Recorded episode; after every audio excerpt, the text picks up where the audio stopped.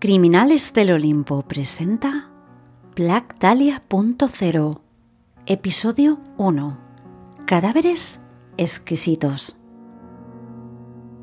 Una de las claras diferencias entre el hombre y el mono, para decirlo simple y llanamente, es que el primero es capaz de tomar la realidad, examinarla y descomponerla a su gusto. Es como si la diseccionara y desparramase las piezas al azar en el suelo no contento con esto, el segundo paso consecutivo torna el proceso en algo muchísimo más interesante. En esta última fase, el humano toma dichas piezas y, una a una, recompone así una nueva realidad, su nueva realidad. Algunos lo llaman arte, otros visión, otros proceso cognitivo. Las explicaciones han ido mutando, pero si damos un salto en el tiempo ya en el siglo XIX, algunos filósofos rebautizaron la actividad de descomposición y recomposición de la realidad en la mente del individuo y la denominaron subjetivismo. Dentro de esta relatividad, de esta voz interior de cada uno que nos dicta ese nuevo orden de las cosas y donde todo vale, se crea también una nueva identidad.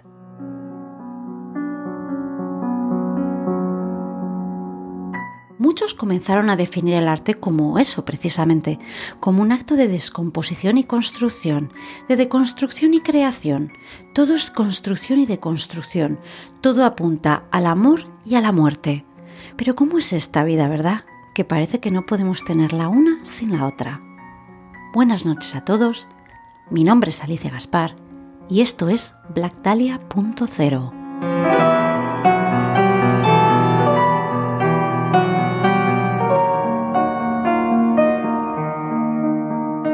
15 de enero de 1947, Los Ángeles, California. La mañana se presentaba particularmente fría y neblinosa. Muchos supondrán que es algo normal en pleno invierno, pero en un lugar como la ciudad de Los Ángeles, en la que no existen estaciones, los inviernos y las bajas temperaturas son una anomalía e incluso un síntoma de mal presagio para muchos. Esa misma mañana, Betty Persinger se disponía a salir de su casa con una lista de recados en la mano. Tenía que hacer la compra, recoger unos botones y llevar sus manoletinas favoritas al zapatero. Ella era una ama de casa tradicional y ávida, una mujer llena de soluciones y recursos. No podía vivir sin su calzado de tacón medio. Todo en esta ciudad es demasiado alto o demasiado bajo, pensaba ella. Hay pocas ocasiones en las que una simplemente encuentra algo así. Betty carda y vuelve a dar forma a su permanente rizada. Coloca sus mechones ordenadamente en un estiloso moño minimalista. Su nariz es respingona y su perfil armonioso. Es una mujer hermosa de rasgos estilizados, aunque no tiene nada que resaltar realmente. Una expresión, una mueca o una característica clave. Eso siempre le molestó. De cualquier modo, a medida que pasaron los años, ella ya se había acostumbrado a que la gente no recordase su nombre o a que la confundiesen con otra mujer. El caso es que en aquella mañana de enero, Betty se sentía algo abatida. Esa mañana algo en su interior la frenaba y sentía incluso una sensación de somnolencia parecida a la de una vulgar resaca. Decidida, miraría su reflejo en el espejo, respiraría hondo y se enfrentaría a su nuevo día.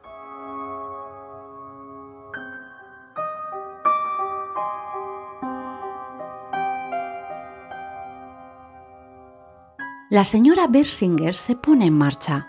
Se agacha para coger en brazos a su pequeña de tres años. Con un pañuelo limpia su nariz y acto seguido coloca una cucharadita de jalea real en su paladar. Desde la ventana, una sombra crece poco a poco y acapara la pared del habitáculo. Eclipsa la entrada de luz en la cocina. Betty se desconcierta por un momento y observa asustada. Se consuela al poder comprobar que esa tenebrosa sombra es simplemente la proyección de un gran pajarraco negro. El tipo no lo sabría decir, probablemente una urraca o un cuervo. Aunque el caso es que Betty pensó que era demasiado grande, tal vez sería un halcón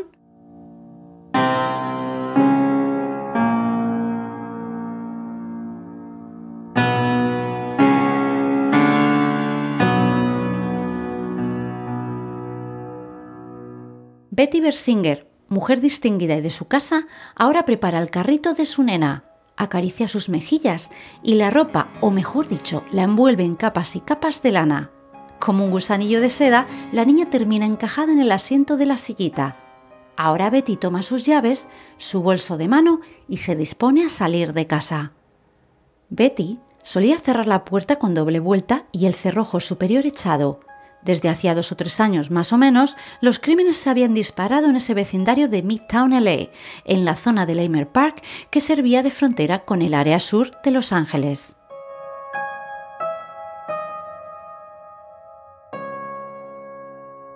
Las ruedas del carrito sortean la gravilla proveniente de las aceras a medio construir. Betty ya está acostumbrada.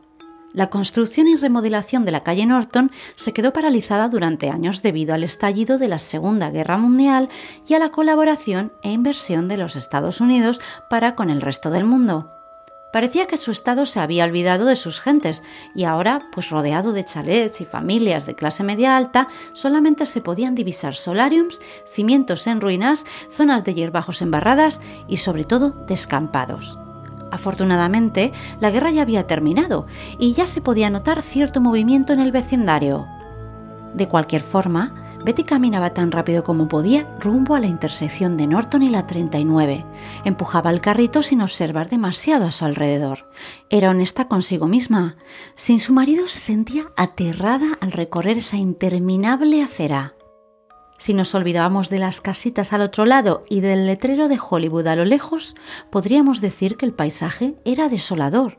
La pequeña de pronto comienza a toser descontroladamente. Betty para un segundo y asiste a su hija. Cuando todo está en calma, Betty alza la vista. Distingue algo a lo lejos. Un gran objeto blanquecino resplandeciente se asoma entre las hierbas salvajes.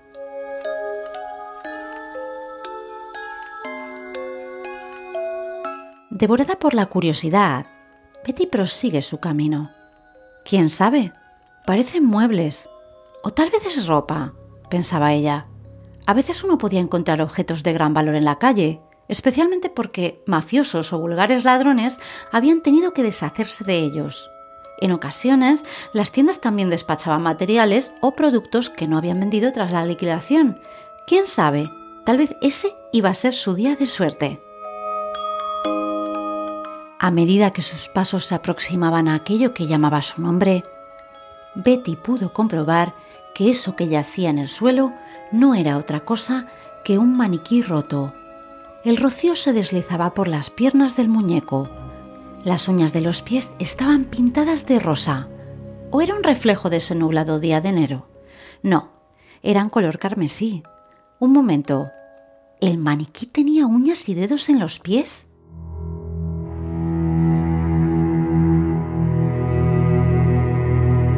Betty levanta la vista y un grito de espanto y pavor llega al cielo. Protege a su pequeña y aleja al carro con un movimiento brusco. Su corazón se acelera. Tal visión, tal escena, era algo que no había pasado por su cabeza en el momento en que apagaba su despertador, en ese momento en el que se duchaba antes de que la niña se despertara. ¿Se había despertado en algún momento? ¿Estaba soñando? Todo parecía una pesadilla vívida, un sueño lúcido. Betty respira hondo y dejando a la niña a un lado, se acerca de nuevo al cadáver que el destino ha dejado en su puerta. Observa su rostro, su torso, sus extremidades. Respira hondo. No, no es un sueño. Sus ojos son testigos de una escena tan grotesca como brutal. No una pesadilla, no era real.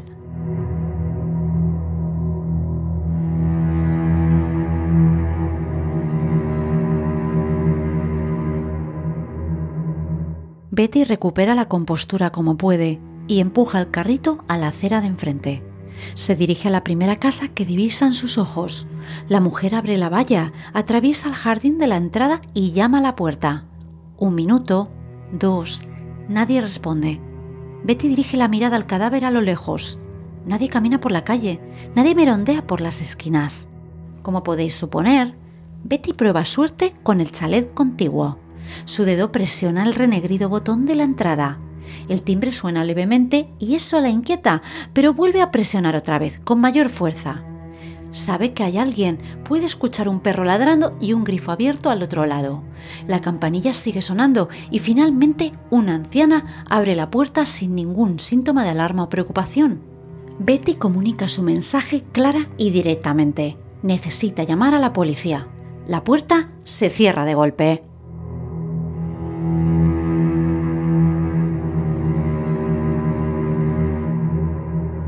El sol aparece tímidamente y limpia el cielo de nubes durante unos segundos. Una gran ave oscura se posa en un tronco cercano al cuerpo de la joven que está tendido en el suelo. Es una mujer de piel de porcelana y cabellos negro ónix. En sus pupilas se reflejan los dibujos de las nubes. Sus brazos guardan una posición de reposo, incluso de sensualidad es como una maja desnuda, como una Venus deslumbrante que sirve de nexo entre el universo y la Tierra, entre lo desconocido y lo lúdico y lo material, lo conocido.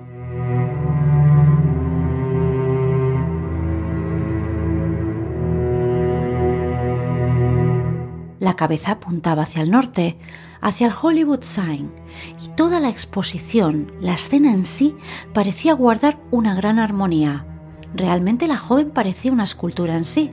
No había restos de sangre, su piel había sido cuidadosamente cortada y lavada, probablemente con lejía, a pesar de estar dividida en dos, literalmente, y de la suavidad y la sutileza en el corte principal, había un claro desajuste a la vista, algo que rompía con la proporción y que nos hacía recordar que no estábamos frente a un cuadro o a una escultura, en primer lugar, la parte del torso estaba desplazada a unos 60 centímetros hacia la izquierda de las extremidades.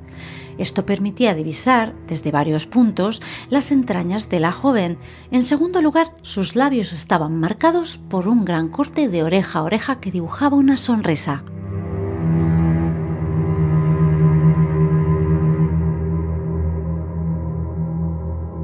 Era espeluznante, aterrador la primera vez que apareció un cadáver de tal forma, como una obra de arte. Obviamente, el autor del crimen no podía ser alguien que pretendiese pasar inadvertido. ¿Tenía un mensaje para el mundo? ¿Se trataba de una manifestación de principios políticos religiosos, quizá? Claramente no era un ajuste de cuentas. Había algo diferente y desproporcionado en este crimen. Había algo parecido a una recreación caprichosa algo totalmente desconocido para los policías y detectives del momento y que continúa siendo un enigma aún en nuestros días.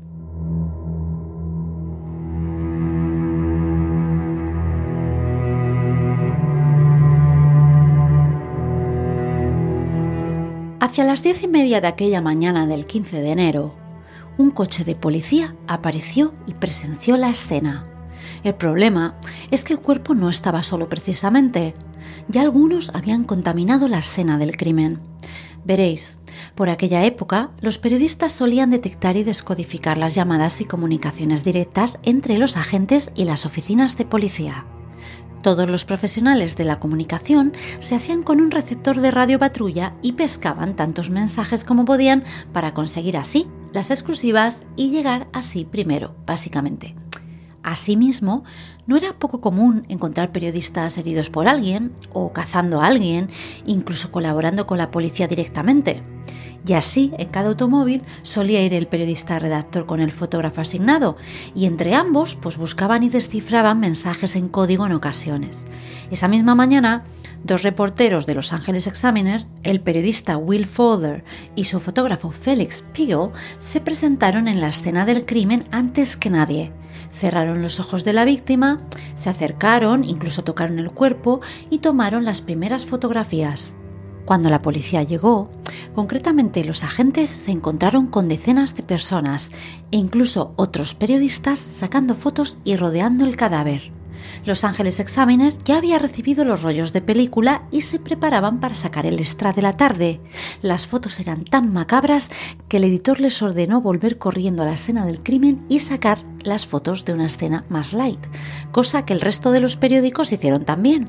Aún así, el Los Angeles Examiner ya tenía en primicia toda la información, incluso que la mujer se mordía las uñas, que tenía el cabello castaño teñido de henna, incluso asistieron a la policía a identificar a Jane Doe número uno, así la llamaron. ¿Cómo? Pues mandando las huellas de la mujer por Soundex, que era como una especie de fax, a sus corresponsales en Washington, D.C., donde dos agentes del FBI aguardaban para compararlas con las huellas de sus archivos. En 45 minutos ya tenían un nombre, Elizabeth Short, y los periodistas la bautizarían como la Dalia Negra, la Black Dahlia.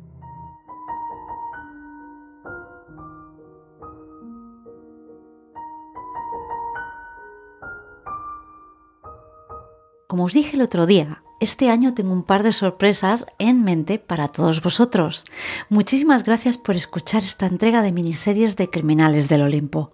Desde que este proyecto corre completa y exclusivamente a mi cuenta, me cuesta mucho realizar capítulos de dos horas de criminales y realmente es que tardo bastantes meses en hacerlos y lo sé, he tenido muchísimos emails sobre esto. Con lo que al final he decidido que además de esos capítulos largos, voy a realizar estos más cortitos eh, en continuidad para contaros otro tipo de historias que tal vez estéis más interesados en escuchar y también porque me dan mayor libertad creativa, vamos a ser honestos. No olvides suscribirte al podcast y al canal y activar tus notificaciones. Y si me quieres ayudar, hay varias cosas que puedes hacer. Una es puntuar el programa y dejar una reseña en iTunes o en la plataforma donde escuches tus podcasts otras apoyándome por medio de donaciones y suscripciones o comprando merchandising, que he dejado ahí abajo pues los links en la descripción, y finalmente compartiendo, siguiéndome en Twitter o en Facebook, en Instagram, diciendo hola, como tú quieras. Esto es todo lo que tengo que decir por hoy. Un saludo a todos y os espero en el próximo capítulo de Black Dahlia.0, aquí, en Criminales del Olimpo Podcast.